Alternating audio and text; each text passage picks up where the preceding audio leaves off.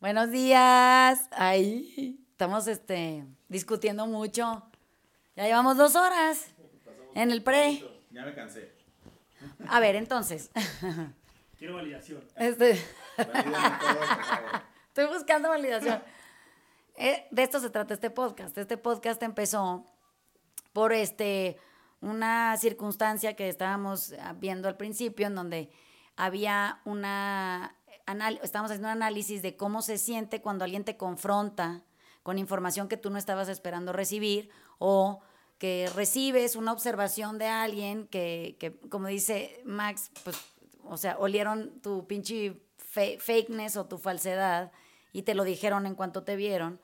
O, o no te creen de entrada eh, esta sensación de superioridad, porque eso lo único que denota en ti es que estás buscando validación constante y entonces tienes que exhibir un montón de cualidades o características que pueden venir desde ser muy inteligente hasta saber un montón de un tema o, ser muy bueno para desempeñar físicamente o porque vete a saber has vivido muchas cosas o eres una tragedia, da igual, que, que te hace como caber mejor o ser aceptado de una manera más sencilla. El, el- atando esto a el tema que yo quería tocar hoy, que tiene que ver con la otra edad, eso quiere decir que podamos por lo menos aceptar que el otro es otro, no soy yo el otro. Pero eso es, eso es muy profundo, entonces habría que irle dando forma para ver cómo llegamos a esta conclusión de que cuando yo puedo asumir mi propia capacidad humana, mi, mi, mi, mi, yo, y puedo dejar que el otro asuma el suyo, entonces podemos tener discusiones que no son acaloradas ni en las que se incluye ningún tipo de enojo, simplemente es un intercambio de información que sirve para tener luz sobre los puntos ciegos. Eso quiere decir lo que yo no veo y tú eres capaz de ver por mí y me lo informas y eso amplía mi oportunidad. O lo que yo puedo ver en ti que tú no ves en ti y entonces eso amplía la tuya. Eso quiere decir que seríamos bien buena onda si pudiéramos aceptar la crítica, como decían al principio, porque esto así empezó, esta discusión empezó ahí, eh, de una manera mucho más generosa, eso quiere decir con la guardia más baja, siempre más aceptantes, más inclusivos en, en, en información, o sea, yo poder incluir más información para mí, no excluirla. Cuando yo tengo puntos ciegos, lo que no quiero es ver, decido que es mejor no ver, entonces partiendo de este punto y revisando la semana en el taller, en el taller estábamos hablando de la neurosis en, el grupo avanzado y estábamos tratando de definirla eh, en donde la neurosis son maneras de responder a un conflicto. Eso significa neurosis. Y estábamos viendo que hay muchos tipos de neurosis, ¿no? Había eh, la neurosis del obsesivo, la neurosis del histérica, la neurosis del que es paranoico, la... Bueno, yo también ahí incluiría la neurosis de un cabrón defensivo. Entonces, la, def- la forma esta nuestra de ser defensivos tiene que ver con cómo yo respondo a lo que percibo como un conflicto. Y en este caso, por ejemplo, sería un conflicto de aceptación. Entonces, yo estoy metido en un conflicto de aceptación, no me he dado cuenta, y mi neurosis, en el momento en el que yo percibo eso como una realidad conflictiva para mí porque no me están aceptando, entonces actúo de manera defensiva, ¿no? Me peleo, grito, levanto el tono, alego, ofrezco información, como decía Max, me vuelvo el experto en el tema y aviento datos hasta que me canso, saco proyecciones, números y la chingada para apabullar al otro y me acepte, por lo menos me reconozca, por lo menos que me reconozca, ¿no? Cuando nos empezamos a dar cuenta de esto y empezamos a hacer una búsqueda interior mucho más certera, vamos a tocar puntos en donde el miedo es rey. O sea, lo que nos gobierna en, en ese momento es el pánico que sentimos a no pertenecer a la aceptación del otro, a la validación del otro, al respeto del otro, al reconocimiento o al amor incluso del otro. Y entonces, cuando eso pasa y yo no puedo contrarrestarlo en el momento porque ni siquiera me estoy dando cuenta que me pudiera estar pasando, yo eh, acepto esta forma de quedarme estancado. Eso quiere decir, cuando me vuelvo defensivo, que es una forma de ser neurótico, yo exhibo ese síntoma que me hace permanecer estancado en lo defensivo. No avanzo, no se resuelve nada, tampoco recibo aceptación, que es lo que estoy buscando. Muy contrario a eso, recibo rechazo. ¿Por qué? Pues porque no estoy pudiendo traspasar esta circunstancia conflictiva, que no es conflictiva, así la percibo yo, lo que yo opino de eso. Y no me estoy pudiendo concentrar en qué me está pasando a mí. O sea, en ese momento, ¿qué me está pasando? Si eso se volviera una práctica común para todos nosotros, en cuanto nos cacháramos con este síntoma, por ejemplo, en el caso que estamos hablando de, la, de ser defensivo, yo podría decir, oye, esta es una forma neurótica en mí, es una, manera, es una manifestación de neurosis. O sea, yo estoy percibiendo un conflicto, esta es mi manera de actuar ante este conflicto, pero el conflicto no es real, es que estoy buscando aceptación y por este conducto en donde me estoy quedando estancado no la voy a conseguir. Eso aquietaría el espíritu de, de quien está padeciendo esta histeria y podría parar. Mucho más allá de eso, podría conciliar la idea de que a lo mejor la otra persona está interesada en que su postura ante esa situación sea más amplia y por eso corra menos riesgo al llevarla a cabo. ¿Sí me explico? O sea, no se ponga tantas veces en peligro por ciego o porque está obstruyéndose la visibilidad. Entonces, cuando nosotros estamos atrapados en esta forma defensiva de ser neurótico, entonces yo resuelvo todo a medias. Eso quiere decir, paso al punto de decir, bueno, ya. O sea, estamos cenando, ya no mames, esto se puso muy cabrón, ya vamos a, tómate un vino, toma ya. Es, me, voy, a hacer eso, me voy a atrapar, me voy a poner a resolver todo a medias y me voy a quedar atorado con esa chingadera, como decía Max, los siguientes tres días y voy a seguir actuando el conflicto. O sea, ya si, por ejemplo, Max tuitea y se queda atorado en su neurosis, va a tuitear tres días acerca de lo mismo. O sea, está atrapado adentro del conflicto, se atoró. Qué emoción que de repente un día te enteras que esto existe y que tú puedes resolverlo de una manera muy eficiente cuando tienes eh, el conocimiento, la información para hacerlo. Entonces, cuando nosotros actuamos siempre un conflicto, lo actuamos en manera de repetición. Eso quiere decir que yo me quedo empropelado, diría mi papá de una manera más porteña, ¿no? Si yo me empropelo, no avanzo.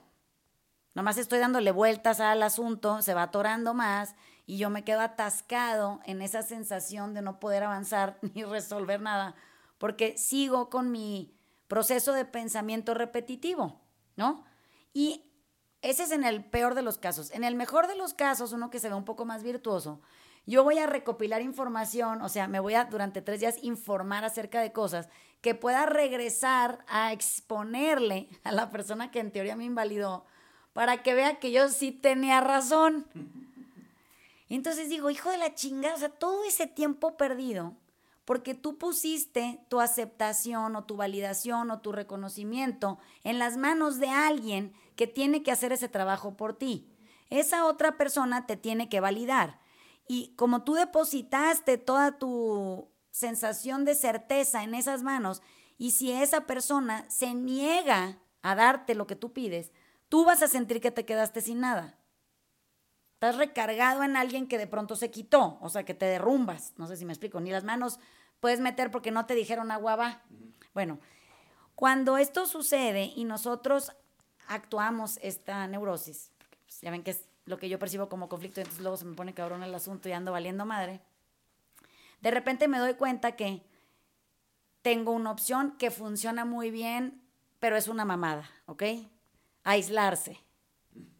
Esta es la onda. O sea que si yo de manera inmediata entiendo el pedo bien cabrón, ya sé cómo le voy a hacer para nunca volver a pasar por esto, que se siente horrible, con lo que yo no puedo ni avanzar ni ser feliz, me voy a aislar para evitar conflicto. Pero digo, carajo, pero si la vida es conflicto, o sea, ¿o qué chingados creen que es esto de estar vivo? No es un piece of cake, uno no anda ahí nada más nadando en la felicidad de muertito y asoleándose en el mejor de los climas. La vida está llena de gente y la gente son otros, no sé si me explico, y porque son otros hay conflicto. Esa es la razón, porque el otro es otro, siempre hay conflicto. Entonces, ahí está todo el mundo batallando con esta idea de que quiere que el otro no sea otro, quiere que sea como yo, o sea, en términos muy esenciales, yo mismo, y ese otro opine como yo, sienta como yo, piense como yo, viva como yo, actúe como yo, opine como yo y en última esencia se convierte en mí. Y entonces ahí ya no hay conflicto porque yo lo único que tengo que hacer es tratar conmigo. Para que no exista el conflicto en la vida de alguien está el aislamiento o la objetificación. Eso quiere decir, yo puedo quitarme el conflicto de encima si todo lo que me rodea son solo objetos. Entonces, el Dani es un objeto, Max es un objeto, Ale es un objeto, y yo uso los objetos que tengo a mi disposición para poder vivir la vida que yo quiero, pero eso no me hace sentir nada por ellos, porque son cosas, no son personas. Como esas dos cosas sí se han podido poner en práctica y lo único que han hecho es derrumbar este sistema sensible en el que estamos intentando vivir o recuperar, hemos llevado la confrontación a algo tan increíblemente doloroso, entre comillas, porque no es doloroso, simplemente se vuelve revelador y por ser revelador incomoda. ¿Y ustedes ya asociaron incomodidad con dolor y sufrimiento? Pues entonces ahora andamos valiendo madre todos porque ahora resulta que todo nos incomoda. Y que si a mí las cosas me incomodan, yo la verdad es que no tengo por qué tratar con ellas. Porque yo no me merezco en esta vida que tengo sufrir y vivir adolorido porque Max opina diferente a mí. Qué bueno que Max opine diferente a mí. O sea, ¿por qué no podríamos nada más pasar al plano de celebrar la diferencia? Celebrarla. O sea, sentir mucha pinche cuando no coincido. Porque digo, güey, aquí tengo mucho que aprender. O sea, no estoy pudiendo entender la, la postura, el punto de vista, el sitio o la observación del otro. ¿Qué más me da cuestionármelo, encontrar una respuesta, integrarla a mi plan de acción y luego volverlo cada vez más amplio y más inclusivo? ah, no, que, que no, que esa madre no me acomoda bien y que la verdad es que mm, la respuesta es que no. Entonces, como la respuesta es que no, yo entro en esta actitud defensiva y cago todo lo que toco, todas las relaciones que tengo, no estoy de acuerdo con nada. Bueno, pero entonces, ¿cuál es el camino? O sea, ¿cómo podríamos avanzar como sociedad si lo que más nos caga es que existan otros? Bueno, entonces, ¿cuál es la sociedad que estamos planteando? Una unificada en un solo ser con una identidad. O sea, pero qué raro, ¿no? Si lo piensan, cuando nos dicen todos somos hijos de Dios y somos lo mismo, yo digo, no. O sea, una cosa es que todos seamos hijos de Dios y crecen uno, que seamos lo mismo, esa madre ya es otra cosa. Y, y, no somos todos hijos de Dios, porque pues habrá quien no cree en Dios, entonces ese güey no aplica su concepto. ¿Por qué estaría mal ese güey? ¿Sí me explicó? Pues también cabe. Si no crees que el, el Dani dice, yo no creo que sea hijo de Dios. Cabrón, no importa, vente para acá, que comemos. Está muy bien que no seas hijo de Dios, güey, cuéntame, qué emoción, cómo se ve eso, ¿no? ¿Cómo va la vida ahí? ¿Cómo se siente estar en ese espacio? Cuando sientes que estás cercano a la muerte, ¿qué, qué percibes? Cuando te sientes solo a quien acudes, pues yo sí quiero saber cosas. Pero si esas preguntas lo incomodan, ¿Qué creen que va a pasar? Me va a decir, vete a la chingada, pinche vieja de fe, obsesionada, este, mocha y la chingada. Todos deberían de ser ateos. Mira, no, porque no todos somos lo mismo. ¿Sí lo ven? Bueno, desde ahí todo lo que han tocado, las exclusiones, lo han hecho mierda. Y entonces ahora estamos tratando de crear una sociedad unificada. Eso quiere decir, pues no sé, que podamos todos jalar para el centro para poder ver cómo nos ayudamos o nos apoyamos o somos parte de lo mismo, que sería ser buenas personas, digamos. Y no estamos pudiendo porque la otredad nos incomoda, cabrón. Entonces, si no estoy de acuerdo contigo, chingas a tu madre, ¿cómo ves? Hasta que te pongas de acuerdo conmigo y me des la razón, porque eso es lo que va a tener que pasar, entonces serás considerado por mi buena voluntad y mi amor. Si es que te lo quiero dar, dependiendo de si eres obediente y cómo te comportes.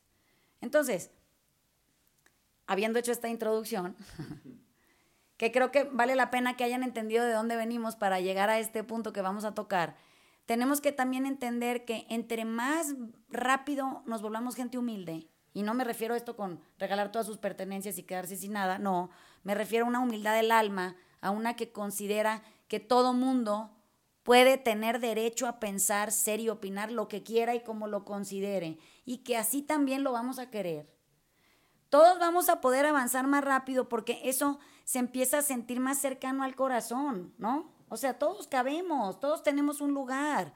Eso no está en cuestión.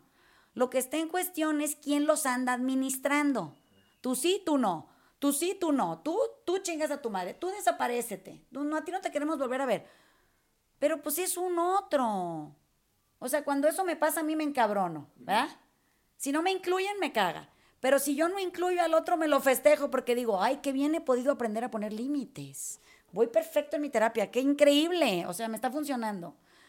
Estamos chuecos en percepción. ¿Sí lo ven? O sea, tenemos como muchos espacios eh, obtusos que no queremos ir a averiguar cómo podemos volver, no sé, una línea recta, un círculo, algo que sea más amable, hombre, aunque sea la vista. Yo, yo desde muy pequeño soy un discutidor, polemizador y cuestionador nato. O sea, desde chiquito a mis papás les hice pasar muy malos ratos porque todo discutía, todo polemizaba, todo preguntaba. A los maestros, puta madre. O sea, y en el colegio alemán era famoso como el cabrón que cuestionaba a todos los maestros. De, el puta madre. Exacto. Yo era el incómodo. ¿Ya viste? Exacto. Por eso le puse así a mi novela semanal. Eh, y, y todo discutía y siempre discutía para ganar, para, o sea, y yo pensaba que a mí cualquier crítica me hacía daño y me, y me hacía reaccionar y, y, discutir hasta cansarme. Y poco a poco me he dado cuenta que no, o sea, que, que no es cualquier crítica de cualquier persona. Les platicaba que medio tengo identificados tres tipos de críticas, ¿no? La, la crítica que es la de la persona que solo te quiere chingar, o sea, solo te quiere quiere encontrar tu punto vulnerable para hacerte ver pendejo, para pendejearte, lo que sea, esa la verdad me vale madre. La crítica de competencia, la del güey que quiere demostrar que sabe más que tú, que la chingada, esa me divierte mucho, ¿no? Y la crítica profunda, que es la de la, de la persona que te quiere hacer ver un punto que no habías visto tú, ¿no?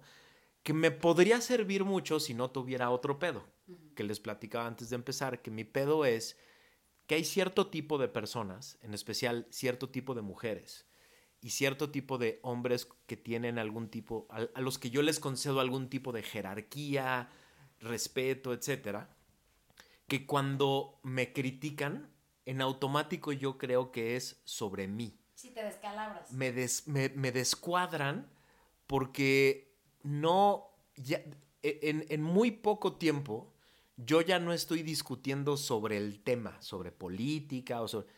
En, en, muy poco tiempo, con ese tipo de personas en concreto, yo ya estoy discutiendo sobre mí. Yo ya estoy tratando de demostrarles que soy súper inteligente, que soy digno de su, de su admiración, de su cariño, de su, eh, de su, etcétera, ¿no? Y entonces, yo ya me descuadré. Yo ya, cuando les platicaba que cuando una persona de esas me critica, puedo quedar tres días jodido, ¿no? Porque... Posteando cosas. Sí, porque, porque son personas que a las que yo les concedí el que, me va, el que sean ellos los que me valoren, ¿no? Los que, los que me ponen un valor. ¿Eres inteligente o no? Y, y entonces se pone muy cabrón. Yo ya tengo perfectamente identificado ese pedo. Ya sé exactamente de qué personas me cuesta un huevo con recibir una crítica porque en automático la crítica es sobre mí y sobre mi capacidad y sobre mi inteligencia y la chingada. Y aún así me cuesta un chingo de trabajo. O sea, aún ya sabiendo de qué pie cogeo me cuesta un chingo de trabajo. Le decía a Dani, ya le... Tengo muchos años en el servicio público y, en, redes y la... Y entonces ya críticas y... ya, callo. De, de X, güey, me cago de risa y soy un provocador, o sea, me gusta provocar esas críticas, sé por dónde llegarle a las personas para que me mienten la madre y me cago de risa. Esas no me pegan, ni poquito, ni... O, le decía a Dani, de repente, ayer que estaba con mis, mis amigos del ITAM, varios de ellos que me discuten y me discuten y, y, discutimos, y de repente se pone el fútbol y ya estamos viendo el fútbol y se acabó el tema, y no hay pedo, y ya no hay, ya no hay emoción alguna en la panza. Pero hay cierto tipo de personas que así sea de pinche fútbol o de política o de lo que sea, una crítica me descuadra. Sí, estás insistiendo. Pero mira, es que fíjate, déjame te explico. Exacto. Y, puedo ir, o sea, y, voy a, buscar y luego les puedo traer el artículo y les voy a traer el no sé qué. Y ya no estoy, o sea, lo que le decía a Alex, ya no estoy tratando de demostrar el punto.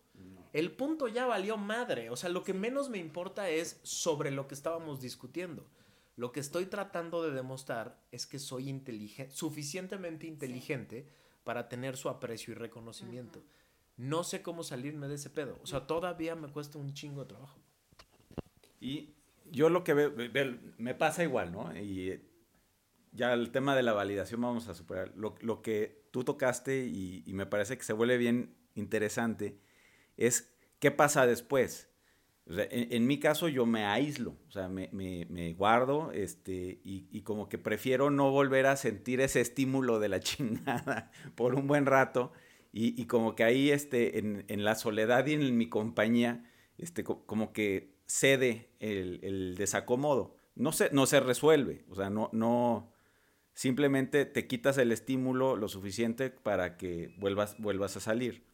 Veo que eso te vuelve una persona pues, tremendamente frágil, porque nunca, nunca lo arreglas de fondo, nunca tienes la posibilidad de sí sentarte libre de, esa, de ese contexto emocional que, que otra vez te ves no, no validado, te sientes agredido, te, te enojas con el mundo y entonces o, o muerdes o te, o te retraes. Ninguno de los dos son particularmente positivos. Me, me- como que estoy regresando a, a la plática esta del miércoles, este, que fue la ocasionadora de, de- de- de- de todo este tema. Eh, y la manera que, que- que resolvimos de alguna manera, o yo resolví y, y me pude quitar de encima el, el- el desacómodo, es cuando empezamos a ver las similitudes, eh, la humanidad. O sea, creo que para mí ese fue el, el momento que fue, fue claro, ¿no? Oye, tú ya viste que esta es una persona. Oye, ¿cómo, cómo te gustaría que esta situación que tú estás describiendo fuera contigo? Y entonces como que ahí sí me cayó el 20 porque pues e- esa sí es la gran, la gran similitud que tenemos entre todos, ¿no? Nuestra, nuestra humanidad, o sea, nuestra, nuestra fragilidad en ser humanos.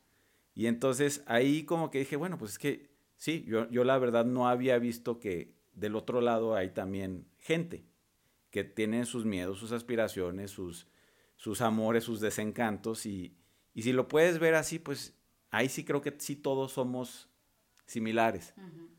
Entonces, este, creo que es la manera que yo sí pude resolver eso, pero sí veo cómo tienes la posibilidad o de retraerte, que pues, por mucho tiempo y todavía hago yo, o de plano sí tratar de resolverlo ahí y encontrar esos puntos en común. O vuelves un objeto al otro. Eh, Bueno, es, deshumanizas. también, eh, y esa es todavía más de la chingada. A ver. A ver. A ver. Este, yo un poco el- en la parte de, de a lo que me he dedicado siempre a, bueno, hace 15 años, ¿no? Es, es a entrenar gente, ¿no? Y llegan y te piden una cosa que es el estético y le vas dando un poco la parte de, por su lado y bueno, se lo vas, se lo vas creando, ¿no? Suplementos y, y dietas que, que hay dietas que hasta, hasta la muerte lo llevan, ¿no? Pero bueno, siguen metidos ahí y sí habían muchos puntos ciegos que tenía, porque solamente buscaba la parte estética eh, en un lugar de salud.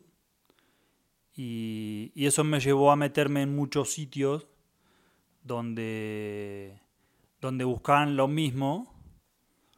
Y decías, bueno, como que eran los otros, eran muy parecidos al, al que estaba enfrente de los otros, ¿no? Como que era el ejemplo a seguir, era el coach o, o el rockstar que, que estaba impartiendo las clases en ese momento. Y la gente se parecía mucho porque, bueno, hacía más o menos los mismos ejercicios y las alimentaciones y lo llevaban a un punto más extremo cada quien, ¿no?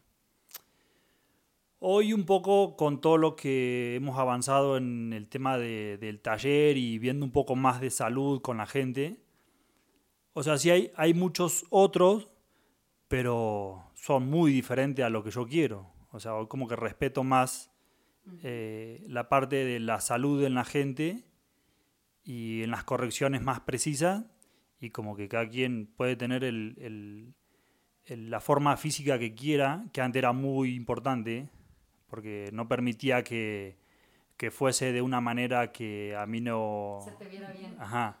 Como diciendo, no, no dejaba entrar a todo el mundo.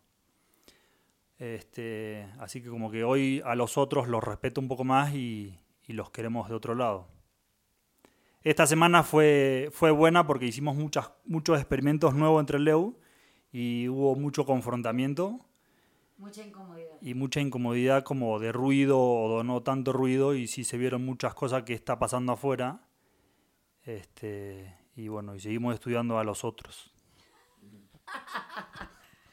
A lo que se refiere el Dani con, con eso de, de- de la incomodidad física es que como nosotros aquí en Entre Leo lo que tratamos de hacer es que, por ejemplo, a Max sin hablar se le vea su búsqueda de validación y, y lo tenemos que llevar a, a- a ciertos lugares físicos en movilidad o en precisión que exhiban esa búsqueda de validación, ¿no? Y que, y que entre eh, confrontación directa, o sea, explicarle la corrección y, y obligarlo a llegar a ella, o en silencio sepulcral dejarlo que busque su camino a ver qué pasa, eh, hemos estado notando o detectando qué duro se vuelve no saber tratar con la falta de acreditación.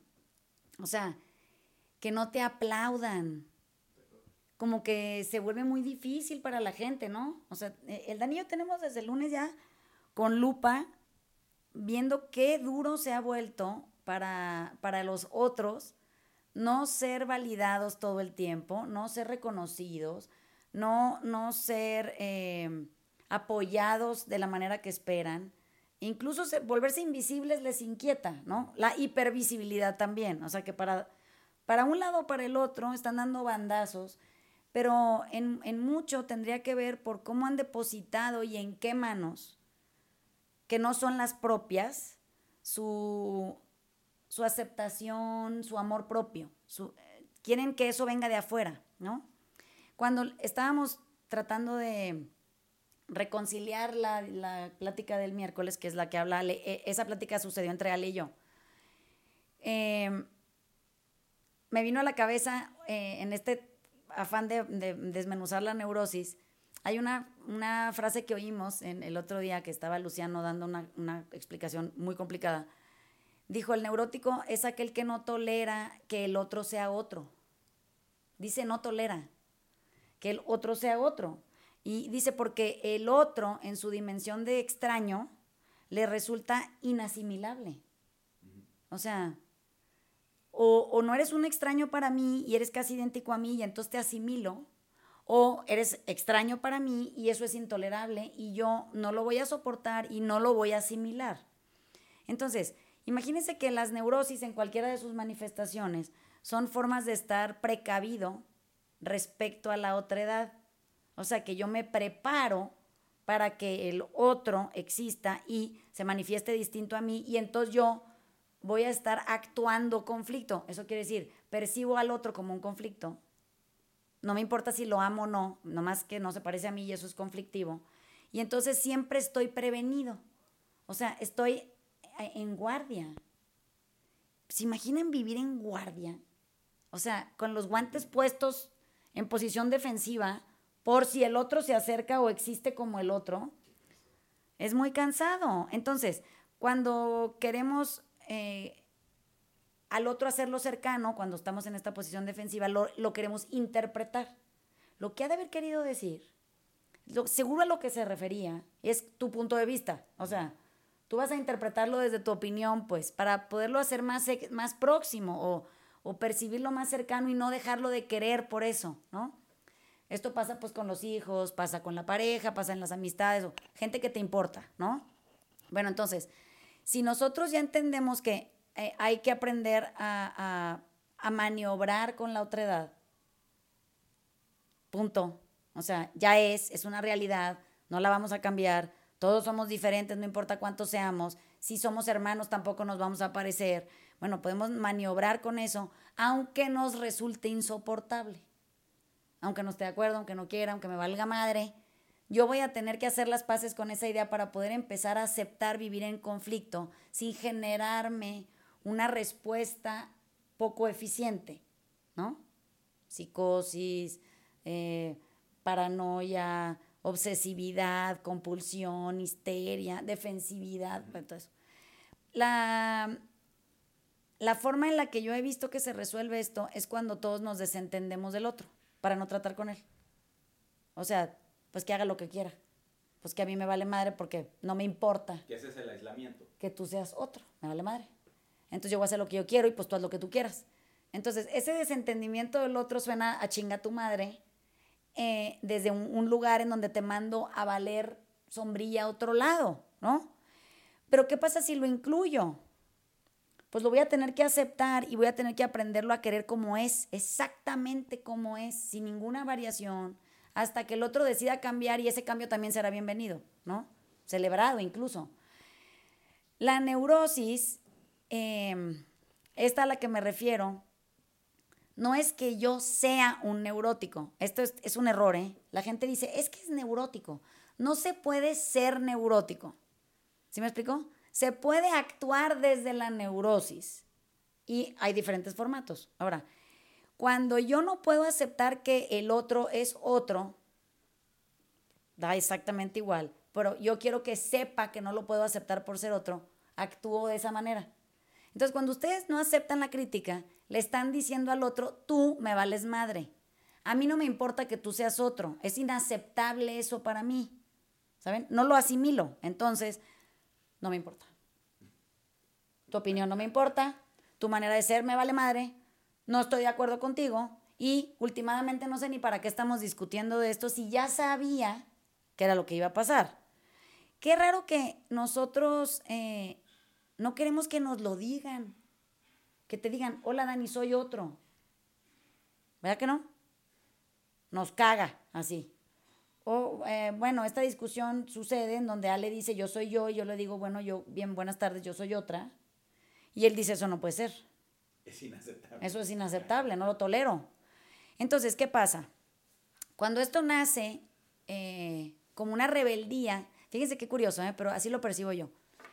Toda la gente que nunca ha podido decir que no, porque se acuerdan que estamos construidos en esta idea de la obediencia, o sea, todo tenemos que decir que sí, aunque no estemos de acuerdo, aunque no venga el caso, aunque nosotros no lo podamos soportar, aunque no lo toleremos. Si yo no puedo decir que no, nosotros empezamos a decir que no con el cuerpo. Eso es muy revolucionario.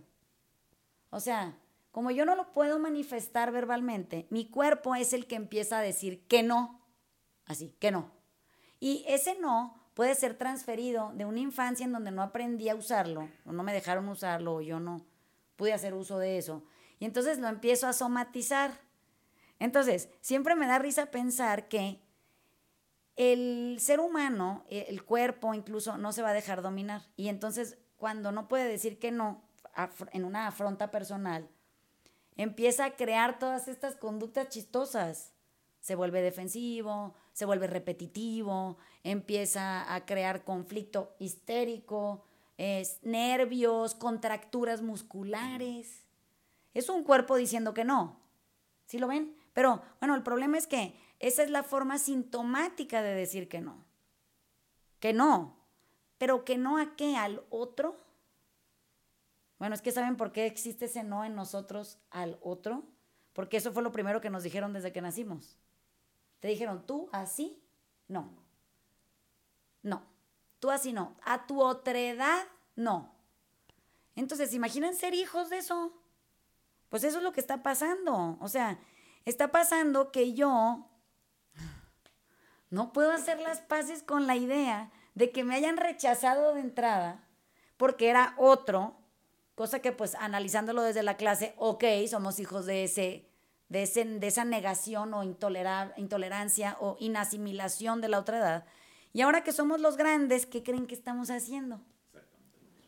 Que no. Pues, pero que no a qué, cabrón. Al que el otro es otro. Es más fácil. Solo tú puedes ser otro, ¿o qué? Solo tú tienes permiso. Por eso. Entonces, los adultos, como ya pasamos la infancia y nos dijeron cuando seas grande haces lo que te dé tu chingada gana, ¿qué creen que es lo que es nuestra chingada gana? A mi otredad sí, A la a la tuya ni de pedo me vale madre. O sea, tú, tú así no. Entonces obedece. Obedece quiere decir, piensa como yo, vive como yo, haz como yo, muévete como yo, reacciona como yo, y entonces tú sí. ¿Saben? Y entonces oirías este mensaje que dice, ahora sí, así te quiero. Pues sí, pero es que ya eres idéntico al que lo está diciendo, ¿no? O sea, se fusionó el asunto, hubo una simbiosis. Qué miedo me está dando esto. Ahorita que decías de la posición defensiva del box, este, yo boxeé muchos años y aprendí dos cosas que, que son muy cagadas. Yo le tenía mucho miedo al dolor físico, miedo, miedo. Y de repente un día boxeando el, el coach Toño en, en la UNAM me decía, cabrón, es solo dolor. Y yo decía, ¿cómo que solo dolor, güey? Pues no mames. Hasta que me explico, es solo dolor, güey. Viene y se quita. O sea, te pegan, duele y, se ya quita. Y ya, güey, es solo dolor.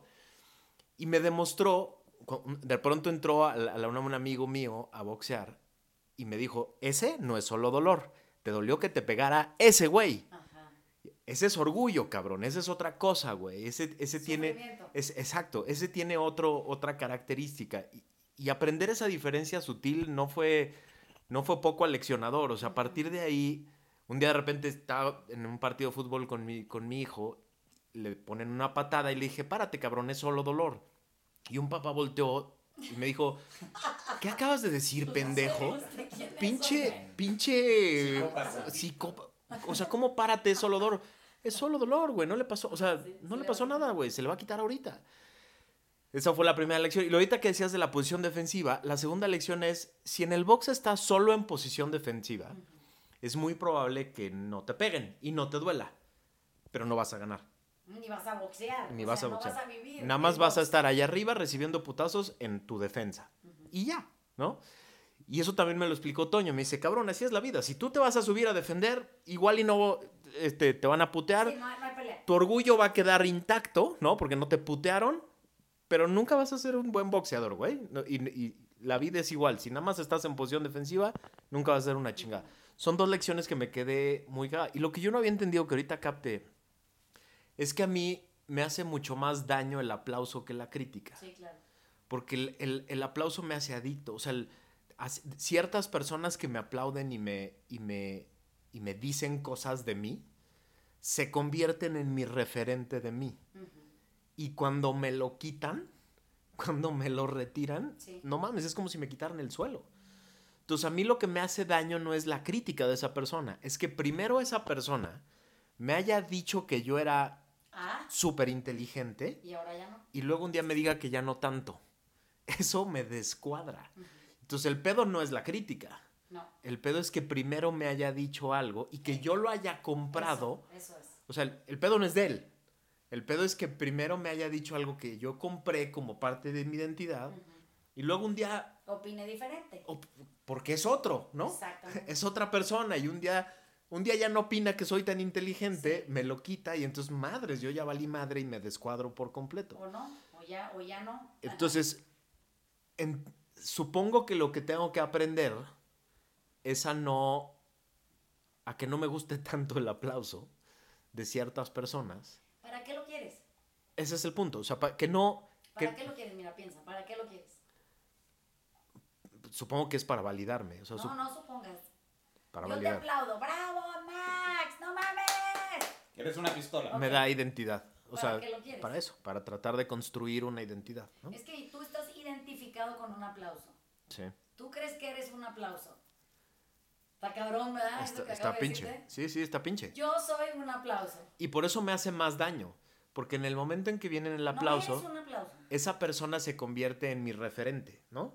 Ella es, esa persona es la que me da Lo que soy. lo que soy. Y cuando me lo quita, bye, ¿no? Entonces Por eso, no eres. por eso me vale madre cuando el aplauso viene de alguien que me vale madre. Y por lo tanto la crítica viene que me vale madre. Porque esa persona no es mi referente. Esa persona no me da nada, ¿no? ¿Puedo? Sí, adelante. Tú eres tu referente. ¿Cómo? Tú. ¿Cómo le hago para eso? O sea, Tú eres, tú eres tu referente, cabrón. O sea, yo, yo soy Vanessa y yo soy mi referente. La única mejora que puedo tener es en relación a mí. Eso quiere decir, si yo me autoobservo todo el día y me cacho en un chingo de madres, que no necesito que los otros vengan y me digan, porque qué crees, ya me caché yo primero, y si el Dani viene y me dice, Vanessa, no mames, mira lo que estás haciendo, le digo, tienes toda la razón, ya lo había pensado, ya me había dado cuenta, igual y sí. ¿Sí me explicó? Me sirve. La crítica del Dani me sirve porque reafirma cosas que yo ya había visto en mí y que había decidido mantener en la oscuridad. Entonces, yo puedo mejorar en referencia a mí, no a lo que tú opinas de mí. Eso no lo puedo mejorar yo. Porque yo, en esencia, no tengo idea desde dónde viene tu construcción, tu percepción de la realidad. No la entiendo. eres otro. Esa otra edad sirve para eso también. Entonces, si alguien tiene una opinión de mí y entiendo que esa persona es otro, quiere decir que su opinión de mí está basada en su propia experiencia, de su vida, con sus referentes y su paso por la existencia en abuso o amor. No tiene nada que ver conmigo. Si lo entiendo así, tu crítica, por un lado, si reafirma lo que yo ya había pensado o entendido o visto acerca de mí, digo, a huevo, yo sabía que esto lo tenía que corregir. Ya me había dado cuenta, pero no lo había querido atender. Si no te información Si me aplaudes y me aplaudes acerca de algo que dice de ti, no de mí, ¿a quién le estás aplaudiendo? Pues a ti, cabrón. ¿Yo qué? Yo nomás te sirvo de espejo, güey. Entonces, qué raro que yo crea que yo soy tú, que tú eres yo, y que ambos simbióticamente podemos validarnos. Cuando la verdad es que eso es una mamada y no sé quién la inventó, pero hoy opera a nivel social desbordada y nadie se ha dado cuenta que el otro es tan otro que está lejísimos de parecerse a ti. Pero años luz. Entonces, así venga un aplauso o una mentada de madre, solo puede hablar de quien lo emite. Si yo puedo hacer uso de algo, es de la crítica, de la confrontación, del cuestionamiento, de la otredad. Eso me alimenta porque me hace ampliar mi horizonte. Lo que se parece a mí y se refuerza solamente me da superioridad moral. Entonces, ¿por qué están buscando aplauso nomás para convertirse en una versión mamadora de algo que ya es una hueva? ¿Sí me explicó? Entonces, eh, cada vez que alguien tiene, por ejemplo, un puesto público y puede y sabe cómo manejar la crítica, entre más años pasara en el servicio público, mejor persona sería. Porque todo eso le alimentaría para estarse revisando, cuestionando, averiguando, confrontando y cada vez sería una mejor versión de sí mismo. Pero pues si es un cabrón al que todo mundo le aplaude, pues no mames, viene un poco difícil esto de crecer y avanzar. ¿Sí me explico? Porque todos se parecen a ti, por eso te aplauden. No crees que te aplauden porque tú eres chingón. Te aplauden porque se reconocen en ti. Entonces, bota, qué cansado vivir lleno de lo mismo. ¿Sí entienden? Eso es una secta. literalmente. pero ahí estamos. Pues claro que ahí estamos. así no sé. No, no, pero sí es este. Como que tenemos esta, estas culturas ya de, nosotros contra ellos y este y cada vez es más, más divisorio. Me, me, viene a la cabeza algo que en, algunas, lo has dicho muchas veces en las clases, que es este, eh, que deberíamos de ser custodios de la soltería de, de, del otro. Eh, me parece que aquí podríamos hacerlo extensivo, deberíamos ser custodios de la otredad del otro y simplemente celebrar o estar totalmente abiertos a, esa, a, esa, a ese punto de vista o perspectiva que tal vez no es el nuestro y que nos puede dar luz de algo que no estamos viendo. En vez de desidentificarnos con nosotros mismos, sentir angustia, este rechazo, este invalidación, este eh, armar pedo, este y como que viéndolo así no no suena fuera de sentirse este como una agresión, se siente como una invitación simplemente a considerar otra cosa. No, y qué bueno, o sea, así como tú nos andas queriendo invitar, los invito a que lo vean desde donde yo lo estoy viendo. Cabrón, no nos importa. nos importa que tú te invites a ti a verlo como lo estamos viendo los demás. ¿Para qué queremos volver a oír algo que tú ya tienes zanjado como una realidad? Qué bueno. Ahora, súmale a eso cosas para que puedas aperturarte a una otra forma de ver la vida, ¿sabes? Entonces, todo lo demás ya me queda claro. Sí, que si esto, que lo otro, que la, que la pila, que no, que la batería, que no, que la electricidad, que no. Ok, sí, eso ya está publicado, está muy bien, lo podemos leer todos. Lo que no está escrito, ¿dónde está? Así es. Bueno, pues si alguien te lo puede ofrecer para que tú tengas este otro, otra oportunidad eh, desde el sesgo a ampliarlo, para que no te quedes solo con una rebanada de pie y puedas ver la, comple- la completud del pastel. Oye, pues sí que yo sí quisiera, a mí me gusta saber cosas, no ser ignorante. Pero el, el no haberlo visto, porque simplemente no lo tienes en tu, en tu perspectiva, o sea, porque, porque no, no soy tú, este, no, no es una agresión o una, una desvalidación de mi persona, simplemente es un complemento y una invitación a verlo de otra manera. A ver, aquí, aquí hay algo importante que hay que decir. ¿Quién te crees que eres, pues? Como para sentirte agredido. Nadie. O sea, who the fuck are you? Ay, todos se van a levantar en la mañana y se van a armar en contra mía para chingarme. Se levantan pensándome. Neta, así de importante te has vuelto que la gente se levanta contigo en mente para joderte. No mames, con trabajo, si pasas por su cabeza en algún horario del día, si es que tienes suerte. Qué raro que todos nos tomemos personal como si fuéramos alguien. No somos nadie, somos un nanopixel entre 7.6 billones de cabrones que habitamos la Tierra. ¿Cuál será nuestro grado de importancia? Que creemos que somos incluso más importantes que el otro en su propia vida. ¿Saben? O sea, ese güey se levanta pensando en sí mismo, no mamen, ¿cómo que va a pensar en ti? Bueno, pues ustedes creen que sí. Entonces, cuando una amenaza llega, una sensación de invalidación o una, una cosa que tú percibes como rechazo, tú crees que esa persona se armó en contra tuya. O sea, duró horas fabricando un plan para joderte. No tiene tiempo. Está ocupado en su propio pensamiento con sus miserias, con sus, con sus propias otredades no aceptadas o no asimiladas. Entonces, cuando les digo que si alguien se ofrece a darles un punto de vista, ustedes tuvieron la suerte fantástica de que esa persona se tomara tiempo de su propia vida para ofrecerte una otra manera de verlo. Agárralo, es regalo. Te lo están dando, es gratis, no cuesta, no te van a cobrar. Agárralo y di, oye, gracias, no, no lo había considerado. Voy a reflexionar sobre esto. Si tengo alguna otra duda de esto que me estás diciendo, te marco. Pues sí me interesa saber, eso es humildad. ¿Saben? Pero luego pasa esta otra cosa en donde digo, ay, gracias, qué mona, qué linda. Ay, qué linda, gracias. Qué bueno que me lo dijiste porque no me había dado cuenta. Pinche vieja de su chingada madre. Ojalá se muera. Porque es otro. Entonces, tenemos mucho trabajo que hacer.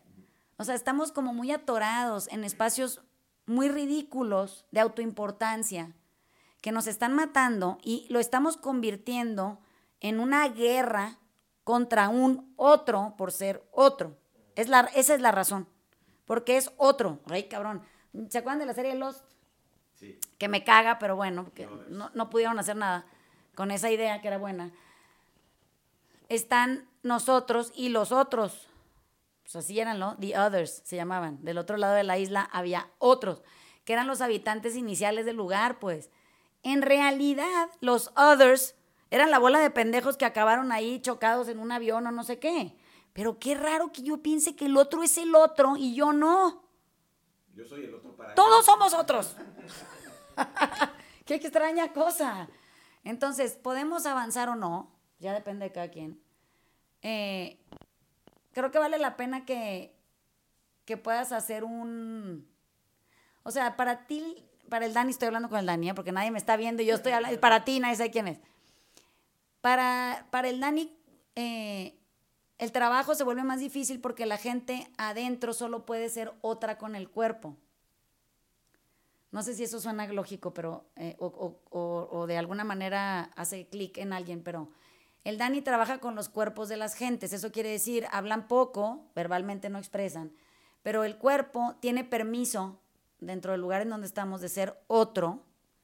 Y lo que estamos tratando de hacer es que ese otro, en la forma en la que venga, con la capacidad que tiene y con el compromiso que pueda adquirir durante el día, pueda ejecutar eh, en su otredad con precisión. Eso quiere decir, se afiance en esta, que la, la respuesta a la pregunta de Max es esta, se afiance en su propia identidad, indistinto de los demás cuerpos que están haciendo exactamente el mismo movimiento a su manera.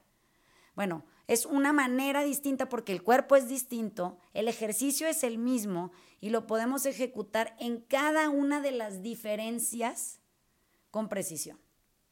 No sé si me explico. ¿verdad? Y se ve lindo cuando sucede.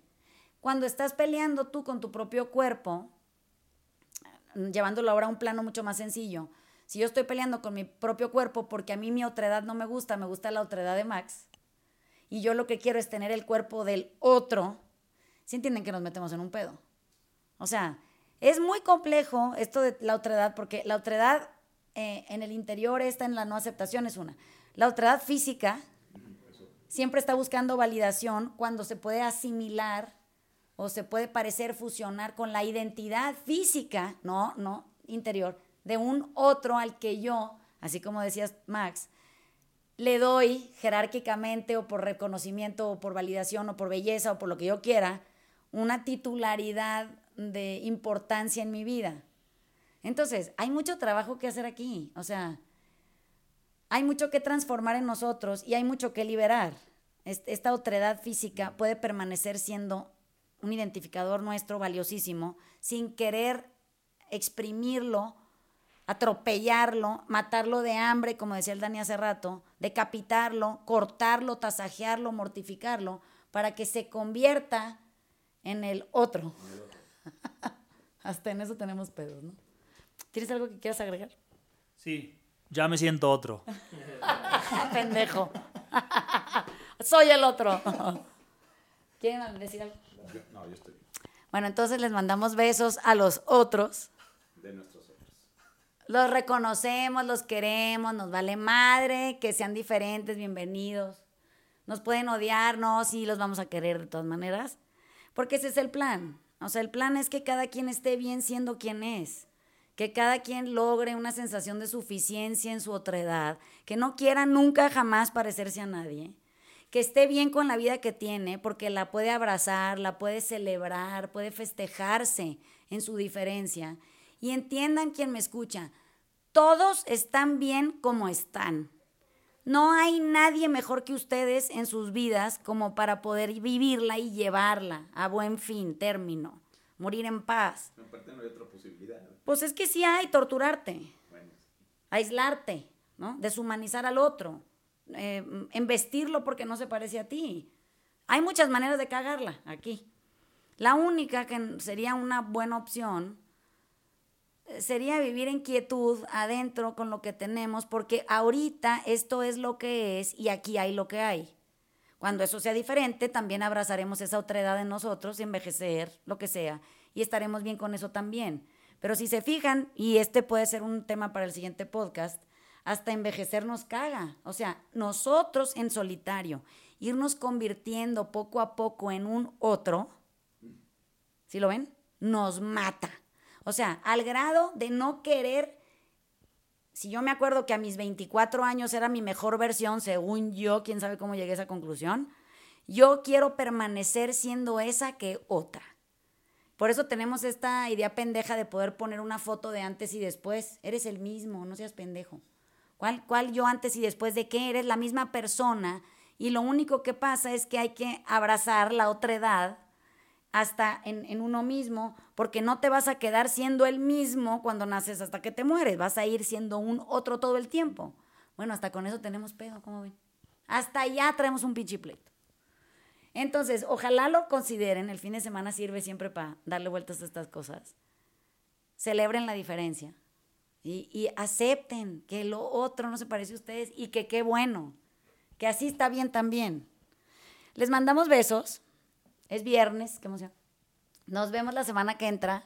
A ver con qué chingado tema salimos y si no nos peleamos entre todos y por eso sale un podcast. eh, sean felices, no estén chingando gente. Y les mandamos besos. besos. Chao, chao. Bye. Bye.